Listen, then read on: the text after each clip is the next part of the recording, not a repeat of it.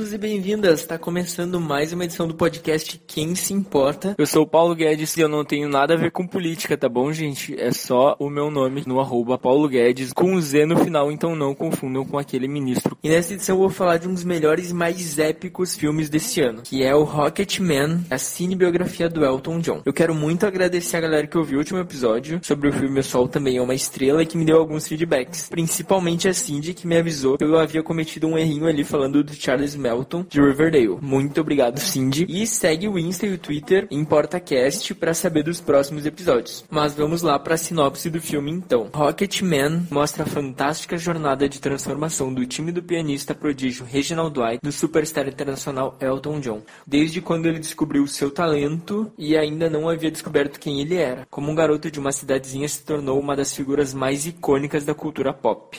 O filme estreia agora dia 30 de maio e tem-se uma grande expectativa por esse filme, porque ele lida simplesmente com a carreira de uma das maiores lendas vivas que a gente tem hoje. E quando a gente vai mexer numa biografia dessas é uma coisa muito perigosa, porque a gente tem uma tarefa muito delicada nas mãos, especialmente quando a gente tem um artista que está há mais de 60 anos no mercado. A direção desse filme está nas mãos do Dexter Fletcher, que foi o mesmo diretor de Bohemian Rhapsody, Kick-Ass e Stardust só para citar alguns dos filmes que ele já dirigiu, além de ter feito produção em alguns outros filmes. Eu saí do cinema totalmente desconcertado com esse filme, porque eu sou dessa geração de agora, não sei se eu posso me encaixar em milênio. É que eu não gosto muito da categoria milênio, isto inclusive é papo para outro podcast, mas eu sou de uma geração que não conhecia tanto Elton John e eu posso dizer que transformou totalmente a minha percepção enquanto pessoa ter acesso ao tamanho desse artista, ao que foi e ao que é Elton John. É impressionante e tem o poder de transformar as coisas mais simples em coisas incrivelmente mágicas através de músicas e melodias que ficaram, estão para sempre na história da cultura pop e da música. Só para constar, eu devo dizer que eu não era fã do Elton John, me tornei grande fã após assistir esse filme, declaradamente fã desse cara, porque é inspirador tu conseguir ver a transformação desse garoto neste grande artista. Inclusive, eu sempre tive um pouco de dúvida por que raios sai tanto artista bom da Inglaterra. Aliás, eu não consegui entender até agora como que a Inglaterra produzia artistas tão completos. Porque dali sai muita gente boa. Inclusive, artistas mais novos têm uma pegada de cantar bem, de ter estilo e de ser diferente. Os artistas que saem da Inglaterra, eles são muito diferentes dos produtos que, por exemplo, vêm dos Estados Unidos, que parecem ter uma fórmula pop pronta, e aí a gente se depara com artistas que vêm de lá que tentam sempre inovar, mas que a gente consegue perceber que eles têm uma essência ímpar. E agora assistindo esse filme, eu consigo observar que o Elton John ele influenciou e ele ainda influencia boa parte dessa galera que sai de lá, inclusive dos produtores, dos músicos e de toda a galera que é artista na Inglaterra e nos arredores. Eu achei esplendorosa a direção do Dexter Fletcher. A montagem ela consegue trazer tons de fantasia dos pensamentos do Elton e de tudo que está acontecendo em tela. E apesar do Bohemian Rhapsody não ter sido indicado na categoria de direção na temporada de premiações, eu acredito que Rocketman talvez consiga entrar para este quesito na próxima temporada. Algo que a gente deve falar, e se eu pudesse eu ficaria 40 minutos aqui falando só das atuações desse filme, eu ficaria, pois o Taron Egerton é um dos caras mais fantásticos que a gente tem hoje. Inclusive, acredito que daqui para frente a gente vai começar a ver muito ele em outros filmes, em outras produções, porque ele tá esplendoroso no papel. Desde as primeiras cenas a gente já consegue ter um tom do que ele está fazendo naquele filme, que ele nasceu para interpretar o Elton John, inclusive uma das diferenças principais que a gente tem com o Bohemian Rhapsody é que o Rami Malek dublou as músicas do Queen no filme e no Rocketman o Taron cantou as músicas de verdade. E o Elton John mesmo deu o escopo que ele deveria cantar. E eles se conheceram no set de Kingsman quando o Elton John foi fazer uma participação especial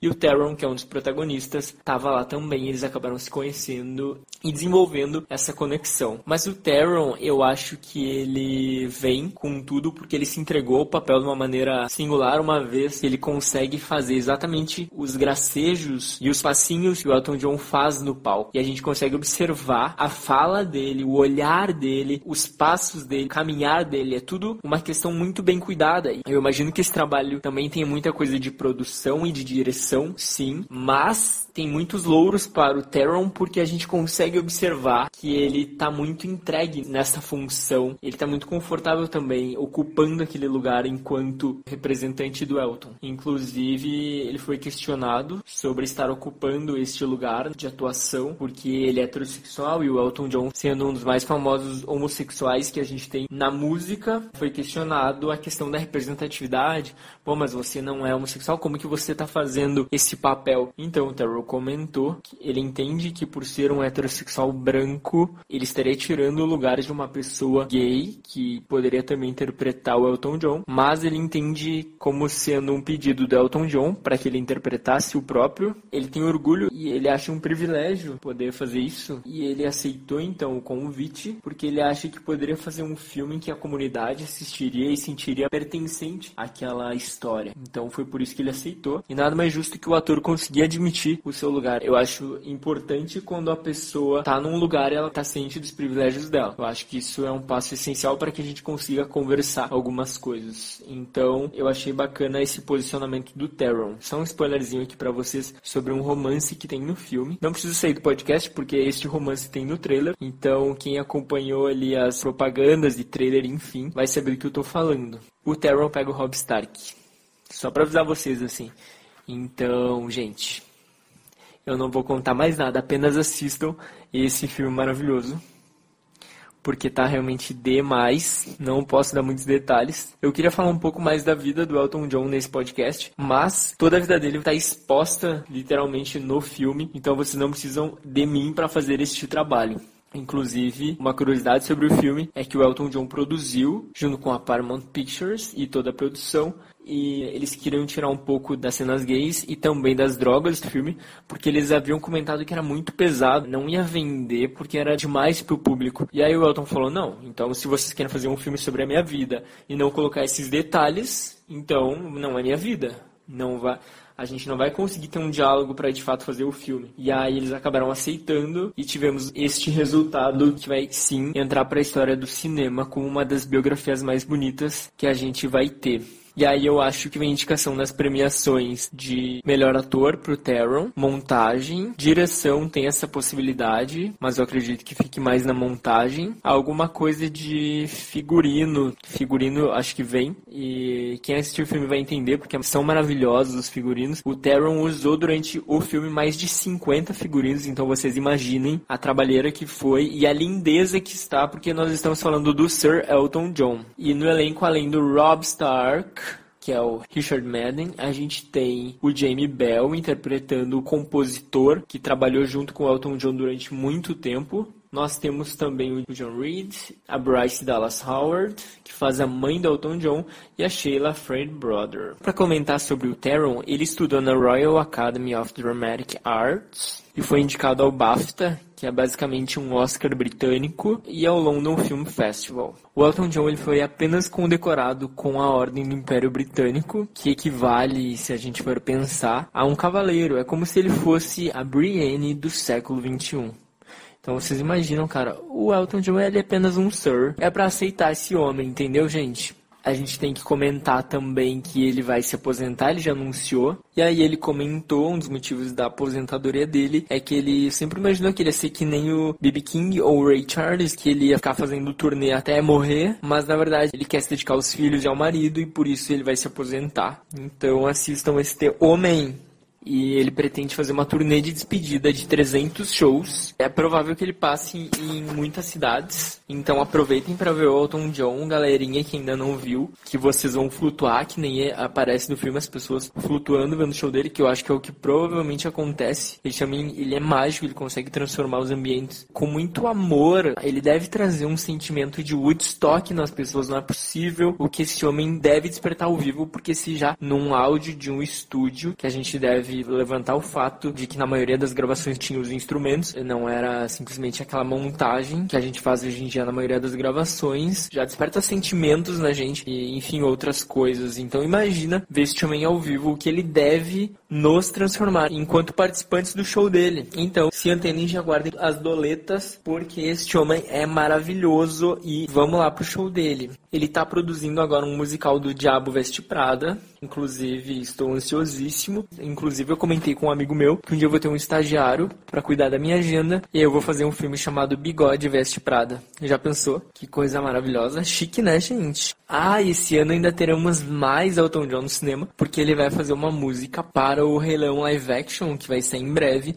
Então a gente vai ter mais dele no cinema ainda este ano. E uma coisa, uma curiosidade que eu tava lembrando que saiu esses tempos, gente, maravilhosa. Sério, pra mim foi um dos melhores vídeos do ano passado. Eu acho que foi lá por dezembro, eu lembro que era bem época de Natal, assim. Saiu um vídeo do Elton John tocando piano, num show, assim, um mega show. Um show do Elton John, ponto. E aí ele tocando e cantando e tá dando de fundo Wesley Safadão, aquela música, sabe? Agora vai sendo.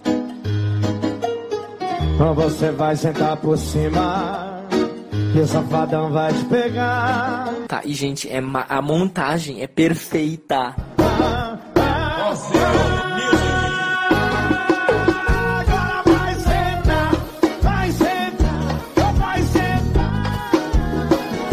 que eu digo que a internet brasileira ela é, ela é um antro de pessoas criativas, incríveis, que nos inspiram também, porque não? Ideias daqui mesmo, né? Maravilhoso. Como eu havia dito, eu não era fã do Elton John antes desse filme.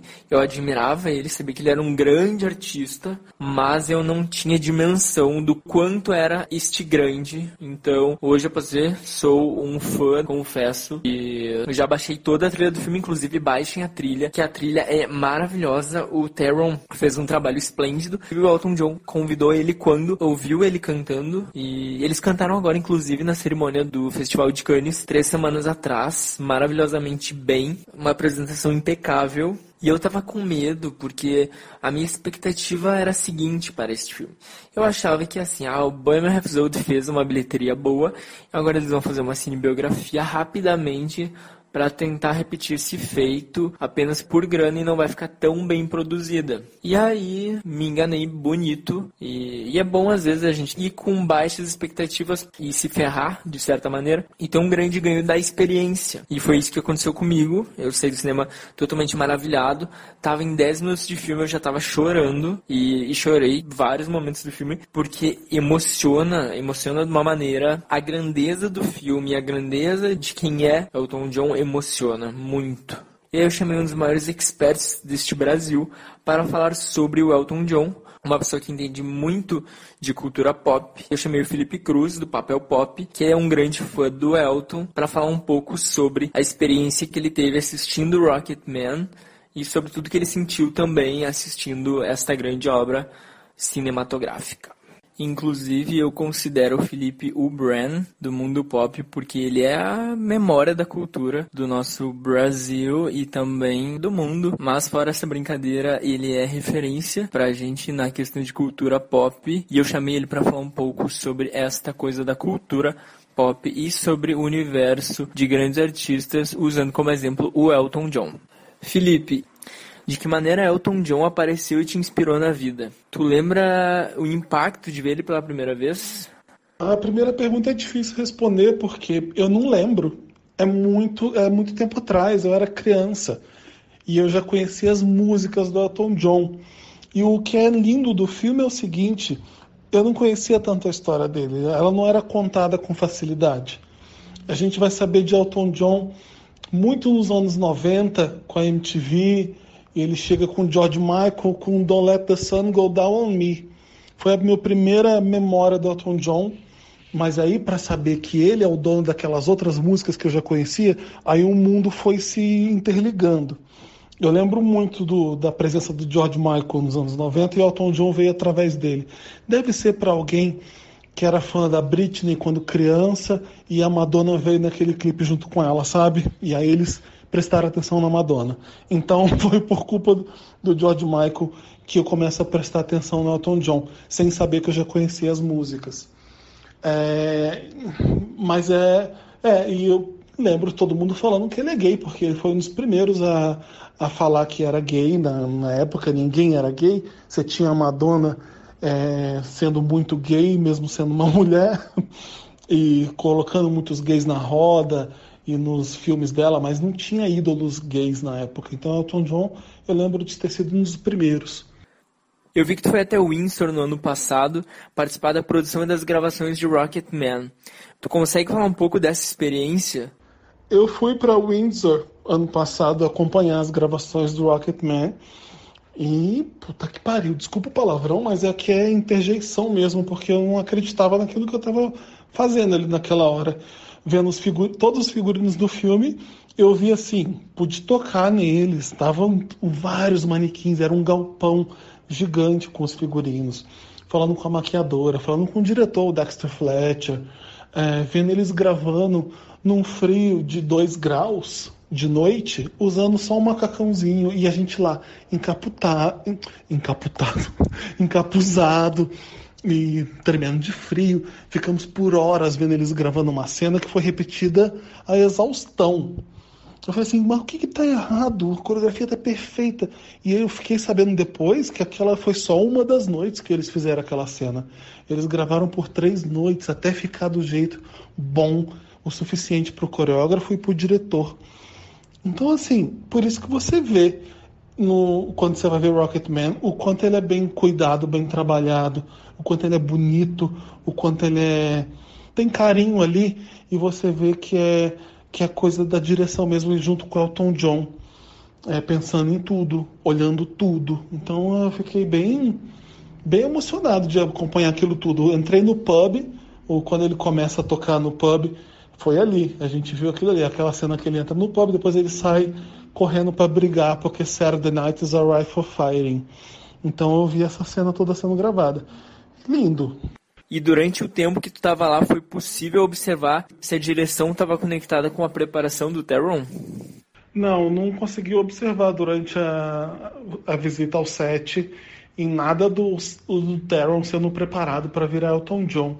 O que eu vi foram histórias mesmo das pessoas falando que tinha que ter o cabelo, o cabelo indo embora com o tempo, a, a, a responsável por make-up and hair falando que teve que raspar o cabelo do Teron Edgerton mesmo na navalha e que ele não queria fazer isso, ele queria usar uma peruca que mostrasse que ele estava careca e aí não ficou bom. Várias provas de figurino.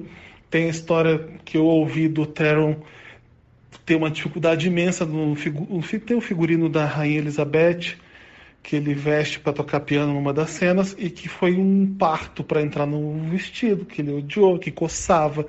E é uma ceninha no filme de cinco segundos, sabe? Então, assim, tiveram um trabalho imenso para fazer isso. e como o legado dele tem inspirado essa geração e vai inspirar outras, sendo uma das maiores lendas vivas que a gente tem hoje. Eu acho que o Rocket Man, você está falando de legado para inspirar a geração, eu acho que o filme faz esse papel, cumpre esse papel muito bem. A gente tem uma geração agora que, que perdeu, obviamente, Elton John, o auge dele, que é, começa ali no começo da carreira dele, nos anos 70, e a gente não tem ideia do que aconteceu.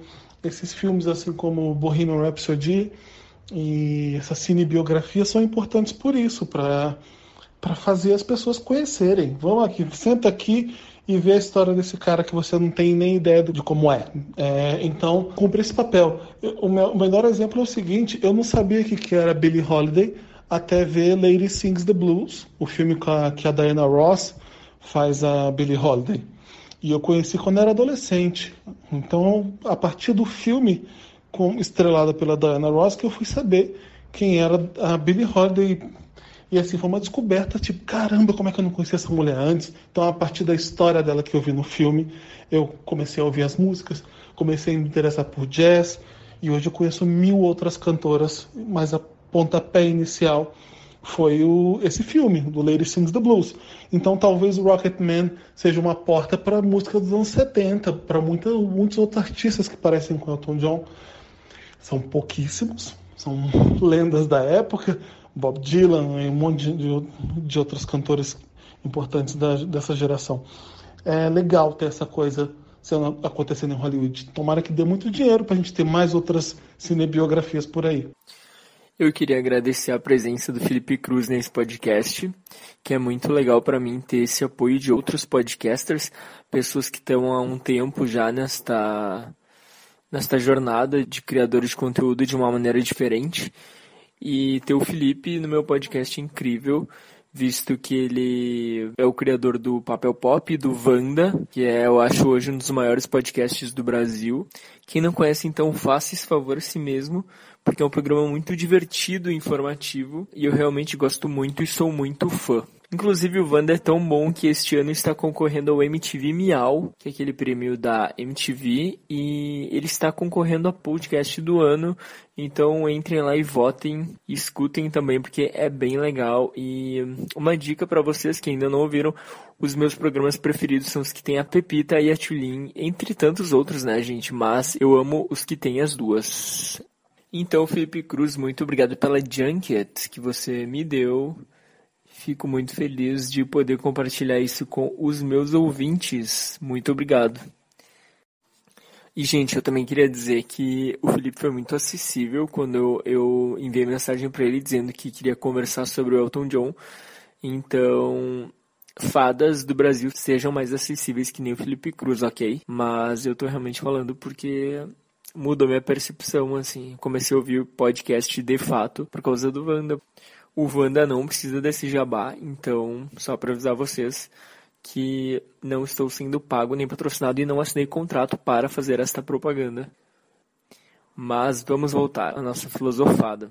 Uma coisa que a gente pode observar do Elton é a criatividade, como a criatividade inspirou ele nessa carreira que ele teve a criar as coisas e conseguir pensar, como ser resiliente todas as coisas que aconteciam a ele. Porque pelo filme a gente consegue ter um parâmetro nítido de problemas de aceitação com a família acabam trazendo este paradoxo, né?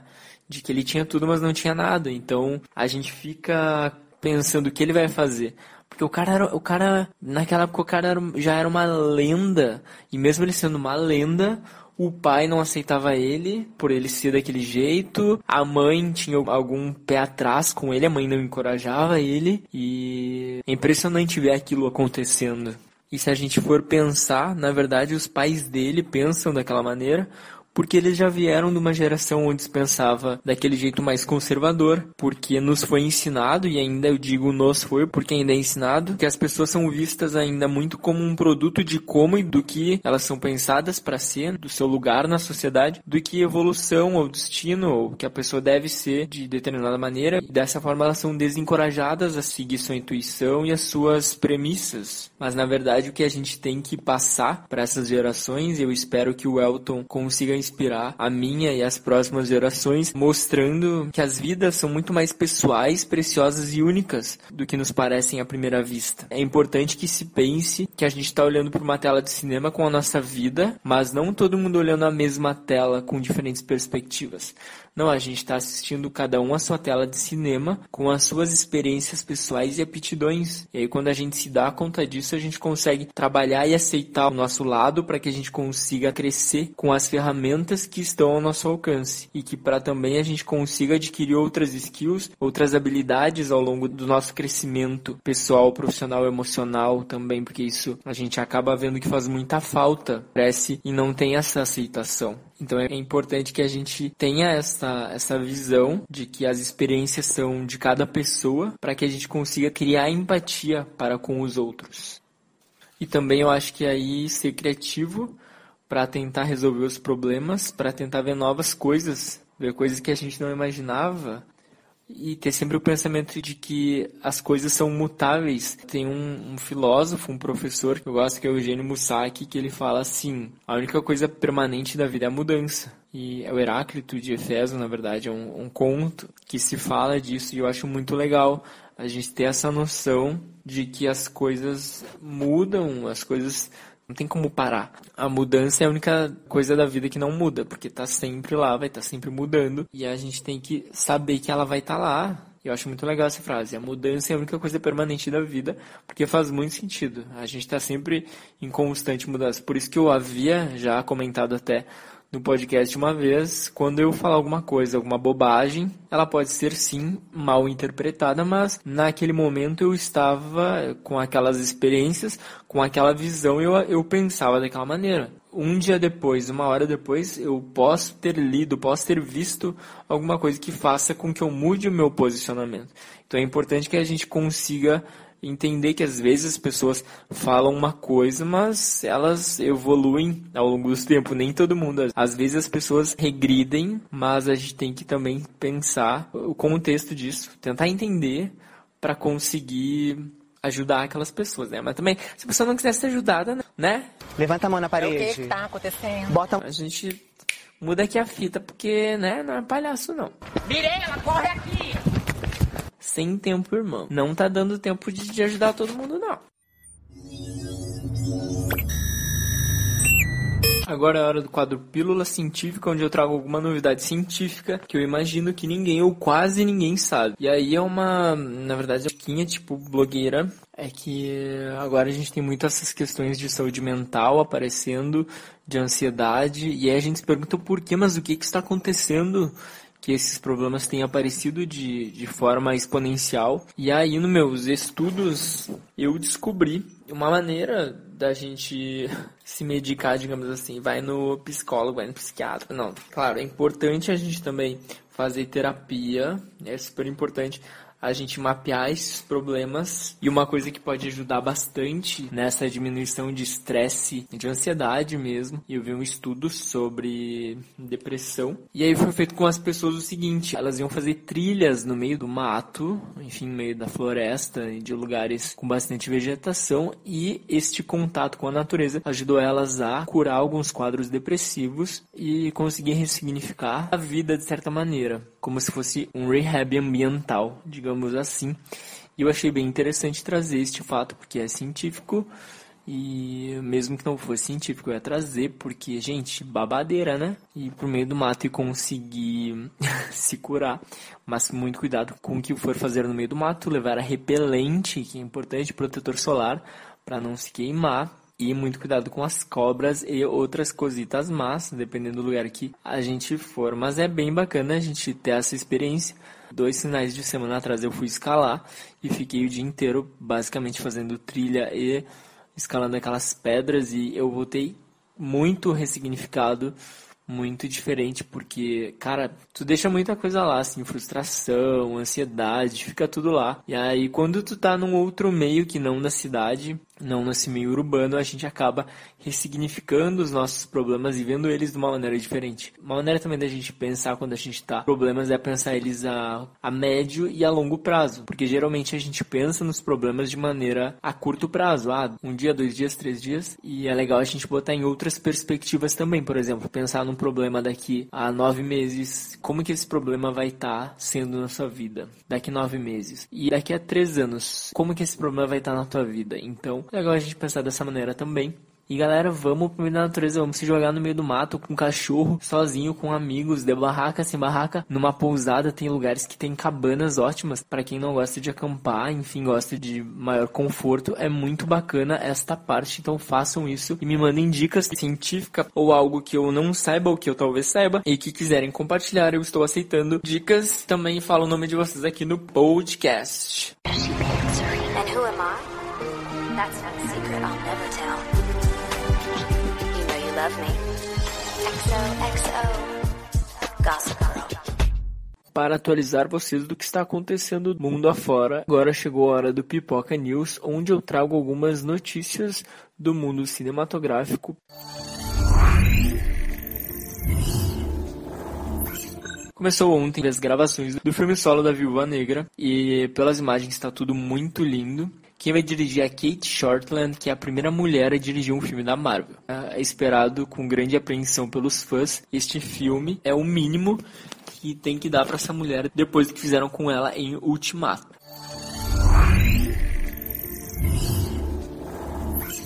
Representantes do Kit Harington negaram que o ator tenha se internado em uma rehab porque o TMZ noticiou ontem que ele havia sido internado para se tratar uma questão de ansiedade, saúde mental por causa do fim de Game of Thrones, que ocupou 10 anos da vida dele, além de abuso de álcool, porém foi negado. O que a assessoria de imprensa dele falou é que na verdade ele foi para um retiro e é bem compreensível, visto que essa vida de likes e de vida de internet já nos afeta.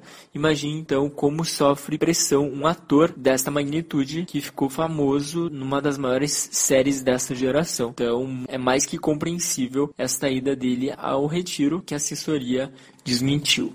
Muito cuidado, né, gente, com o TMZ, que a gente sabe que não dá para confiar em tudo que dá lá, não. Por isso que eu confio no Just Jared. TMZ nem vejo mais. Confio até mais no Paris Hilton do que no TMZ.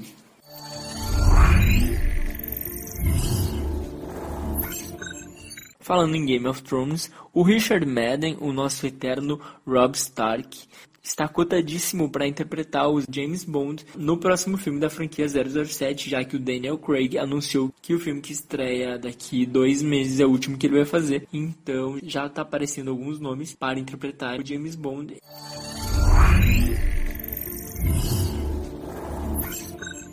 A Taylor Swift foi questionada sobre filhos, visto que ela vai fazer 30 anos daqui uns meses, e ela foi questionada sobre vida de família e tal. Ela não respondeu, porque ela disse que para homens esta pergunta não é feita, e realmente se a gente for pensar, a Taylor tá certa. É super machista cobrar de uma menina este posicionamento, e ela disse que esta esta década da vida dela, agora de 20 anos, serviu exatamente para errar, para conseguir crescer através das experiências que ela teve.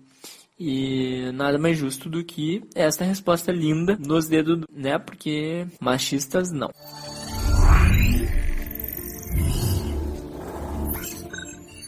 Dia 5 de junho está chegando a nova temporada de Black Mirror e a Miley Cyrus falou um pouco sobre o episódio que ela vai protagonizar. No episódio em questão, ela vai falar um pouco sobre as mulheres na indústria da música e como é difícil essa inserção, essa coisa que acontece nos bastidores da música.